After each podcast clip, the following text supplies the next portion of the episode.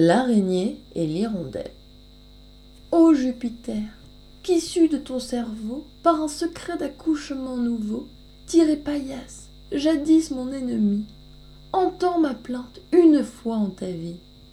Progné me vient enlever les morceaux, caracolant, frisant l'air et les eaux. Elle me prend mes mouches à ma porte. Miennes, je puis les dire, et mon réseau en serait plein sans ce maudit oiseau. Je l'ai tissu de matière assez forte. Ainsi, d'un discours insolent, se plaignait l'araignée autrefois tapissière, et qui, leur étant filandière, prétendait enlacer tout insecte volant. La sœur de Philomèle, attentive à sa proie, malgré le bestion, happait mouche dans l'air.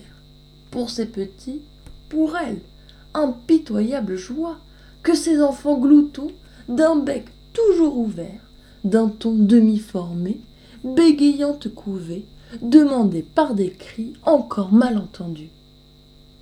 La pauvre aragne, n'ayant plus que la tête et les pieds, artisan superflu, se vit elle-même enlevée. L'hirondelle, en passant, emporta toile et tout, et l'animal pendant au bout. Jupin, pour chaque état, mit deux tables au monde. L'adroit, le vigilant et le fort sont assis à la première, et les petits mangent leur reste à la seconde.